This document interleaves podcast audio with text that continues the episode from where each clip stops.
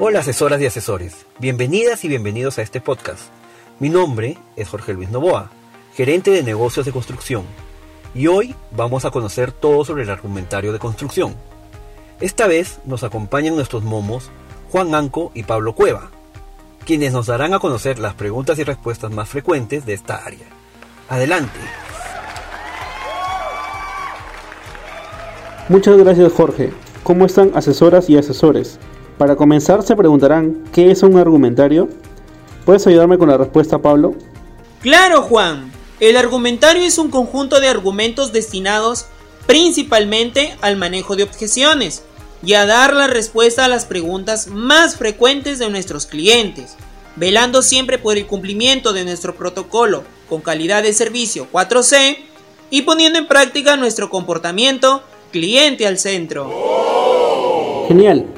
También quiero decirles que el objetivo principal es contar con una guía durante el manejo de objeciones para brindar la mejor experiencia de compra a nuestras clientas y clientes. A continuación, te detallamos la relación de preguntas más frecuentes de nuestras clientas y clientes por cada proyecto de venta del departamento de construcción con sus respectivos argumentos. Atentas y atentos. Empecemos con el proyecto de Instalación de techos diversos. Una de las preguntas más habituales que nos hacen nuestras clientas y clientes es, si doy una inclinación mayor a mi techo, ¿hay algún problema? Pablo, deberíamos responder que, al contrario, al darle una correcta inclinación, el agua de las lluvias podrá fluir más rápido. Y también ayuda a que si se llega a depositar material, como polvo u otros, estos pueden ser desplazados con mayor facilidad. Muy bien, Juan.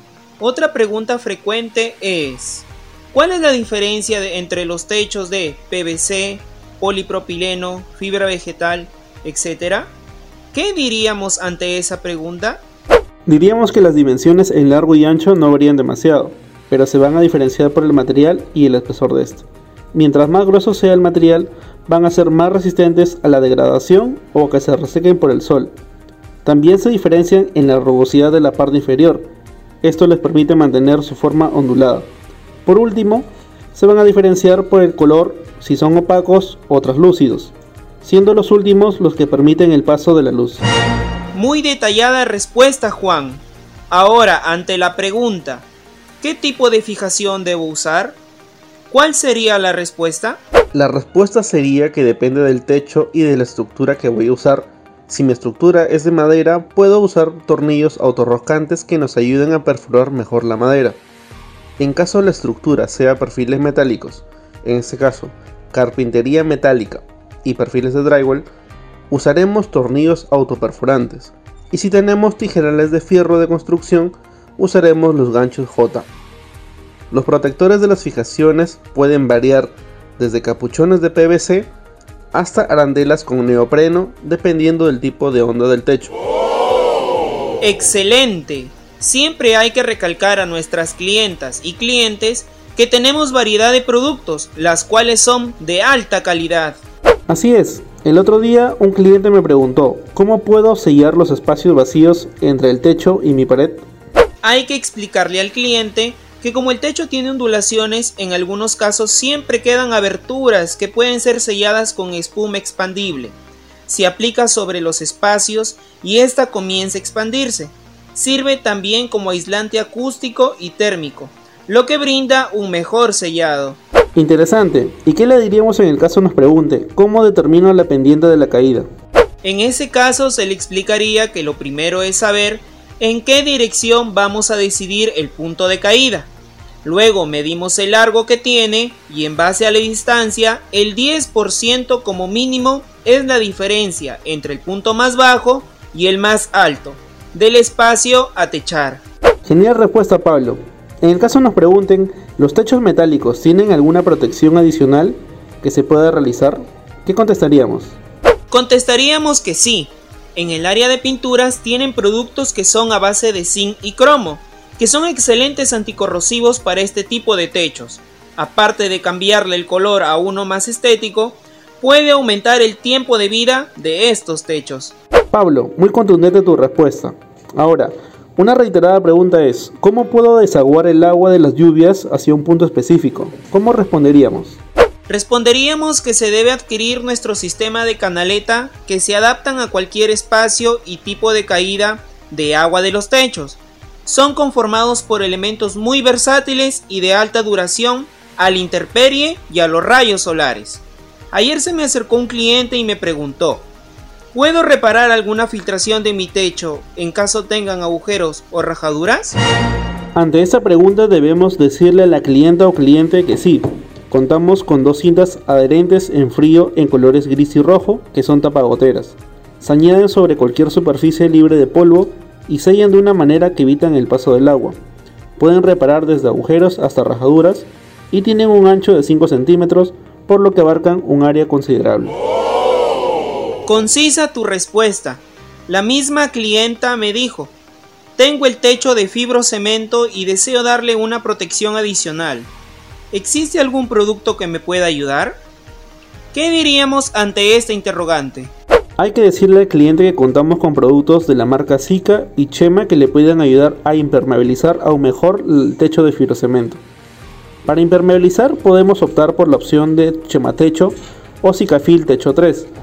En caso el problema aparte de la humedad sea la sensación térmica, podemos usar el Zicafil Techo 5, que tiene la función de ser aislante térmico lo que permite repeler el calor excesivo en el día y mantiene un ambiente cálido por las noches. Muy claro, Juan. Y si nos pregunta, ¿el techo por cuántas viguetas debe ser soportada? ¿Qué diríamos?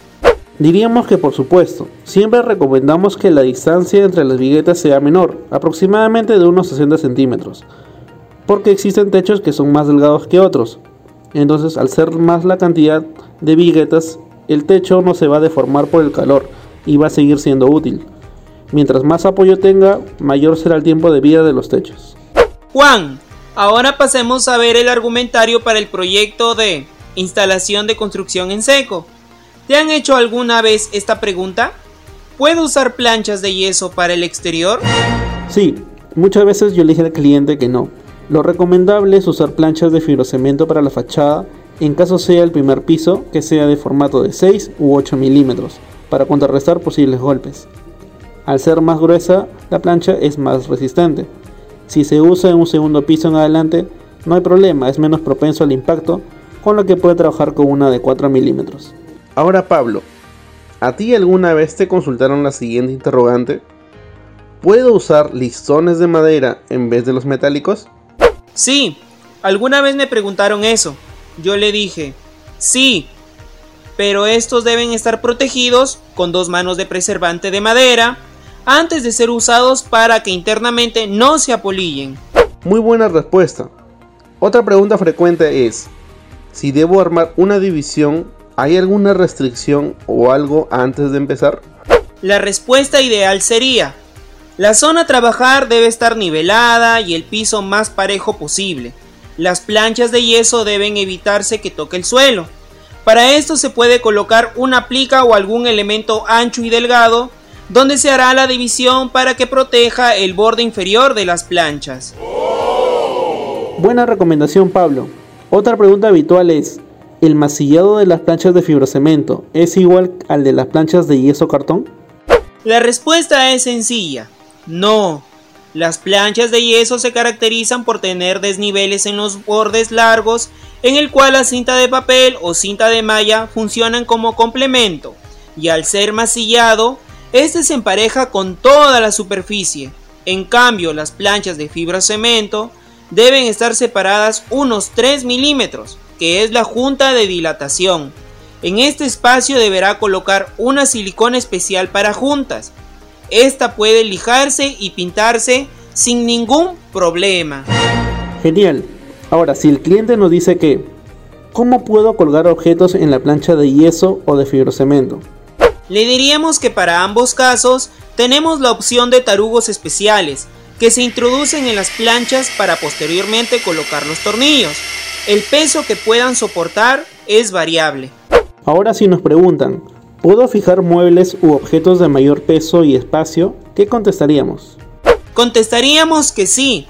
Para eso se debe saber exactamente dónde irán los artículos que vamos a querer sujetar y apoyarnos con los perfiles metálicos y listones de madera que irán por dentro de estos perfiles. Estos refuerzos son los que nos podrán ayudar a soportar más cargas. Excelente. Ahora, al momento de cortar las planchas, la superficie cortada queda con desniveles. ¿Cómo puedo emparejarlo? En este caso se recomienda el uso de la escofina. Es una herramienta que sirve para raspar la superficie cortada y nivelarla, de tal manera que al juntarla con las demás planchas no queden espacios o huecos. Pablo, una vez un cliente me preguntó, ¿qué tipo de instalaciones se pueden hacer dentro de las paredes? ¿Cómo deberíamos responder ante esta consulta, Pablo? Contestaríamos que los sistemas eléctricos, de agua y gas se pueden instalar sin problemas en este sistema. Solo debemos recordar elegir los perfiles más anchos y que correspondan al diámetro de las tuberías. Excelente respuesta. Luego el mismo cliente me dijo, ¿cómo puedo construir tijerales con los perfiles metálicos? Ante esa interrogante le diríamos que sí. Podemos construir todo tipo de estructuras con los perfiles metálicos, desde tijerales hasta el sistema para un cielo raso. Luego el cliente me preguntó, ¿cómo se usa la lana de vidrio o la de fibra mineral? Hay que decirle que ambos aislantes se usan para reducir el sonido exterior y viceversa, aparte de la aislación térmica. Se colocan de tal manera que quede en medio de ambas planchas. ¿Qué te parece Juan? Que a continuación pasemos a ver las preguntas y respuestas más frecuentes del proyecto de construcción de cimientos. Comencemos con la primera interrogante. ¿Qué tipo de cemento me recomiendas para la construcción? Recomendamos que el cemento andino de salitre HS por las propiedades de resistencia mecánica y protección contra el salitre. En caso desee llevar otro tipo de cemento, se le recomienda adicionar los impermeabilizantes correspondientes tanto en polvo como en líquidos. Una de las preguntas más habituales es, para proteger mi cimiento, uso aditivos de construcción como los impermeabilizantes. ¿Existe una manera de complementar esta protección? ¿Qué responderíamos? La respuesta ideal sería, sí, para reforzar el tratamiento de construcción con aditivos impermeabilizantes como el Zika 1, que viene en presentación de polvo y líquido, o Chema 1 en polvo, se puede emplear las mangas plásticas que vendemos, a fin de reducir la capilaridad del concreto y este no esté en contacto con el terreno. Excelente respuesta. Ayer un cliente me hizo la siguiente pregunta. ¿Por qué es importante lavar la piedra de zanja antes de usarla en la cimentación? ¿Qué le diríamos? Le explicamos que esto es importante y para que no tenga ningún tipo de partículas o polvo encima que puedan dificultar su adherencia con el concreto. Genial. Otra interrogante muy frecuente en este proyecto es, si ya tengo realizada la zanja donde estará mi cimiento, ¿El concreto debo echarlo de frente sobre la tierra? Diríamos que no. Lo que se recomienda es que primero se le añada en toda la superficie de contacto de la zanja. Si se colocara de frente a la tierra, el concreto podría perder mucha resistencia. Siguiendo con el tema de la zanja, ¿debo colocar la piedra de zanja directamente sobre la excavación? ¿Qué contestaríamos? Contestaremos que no. La forma correcta de colocar la piedra de zanja es entre dos capas de concreto. Esto quiere decir que primero se coloca una capa de concreto seguido de las piedras de zanja de manera horizontal y por último una capa adicional de concreto. Interesante dato. Ahora si nos preguntan, ¿puedo construir sobre un relleno sanitario? ¿Qué diríamos? Diríamos que no, ya que este tipo de superficies pueden ceder por el paso de la edificación y porque los rellenos sanitarios presentan materiales químicos que lo pueden afectar. Y si el cliente nos dice que sí, ¿es necesario realizar un estudio del terreno donde voy a construir? Le diríamos que sí, ya que con este tipo de estudio podemos determinar la composición de su terreno y poder determinar el mejor tipo de cimentación para la construcción. Otra consulta que me hizo otro cliente fue, ¿por qué es importante estar humedeciendo el concreto del cimiento los días siguientes? Hay que explicarle que a este proceso se le llama curado y sirve para que el concreto del cimiento llegue a su resistencia máxima. También sirve para que el concreto del cimiento no se agriete por falta de humedad. Muy importante aclaración. Ahora, ¿cómo puedo reconocer si los agregados que uso son de buena calidad? La arena gruesa no debe tener polvo, O sea, si en caso lo humedezco o lavo no debería disolverse ya que son granos gruesos y compactos. En caso de la piedra chancada o de zanja, el color gris oscuro, en algunos casos un azulado oscuro, que son características propias de la piedra caliza. Muy bien, Juan. La última consulta es si los cimientos son estructuras que se pueden recibir mantenimiento. Hay que explicarle a nuestros clientes que como las estructuras en su gran mayoría son enterradas, no tendrían forma de recibir mantenimiento. Por eso se recomienda seguir todos los lineamientos mencionados, conocer su capacidad de carga y no exponerla a un peso mayor para la cual fueron diseñadas. Muy interesantes todas las preguntas y respuestas en este proyecto, Juan. Bueno, asesores y asesoras, acabamos de revisar las preguntas y respuestas más frecuentes de los proyectos referentes al área de construcción. Esperemos que toda esta información sea de mucha utilidad para ustedes. Así es Pablo, y si tienen alguna duda sobre otros proyectos no duden en consultar su argumentario. Muchas gracias por la atención prestada.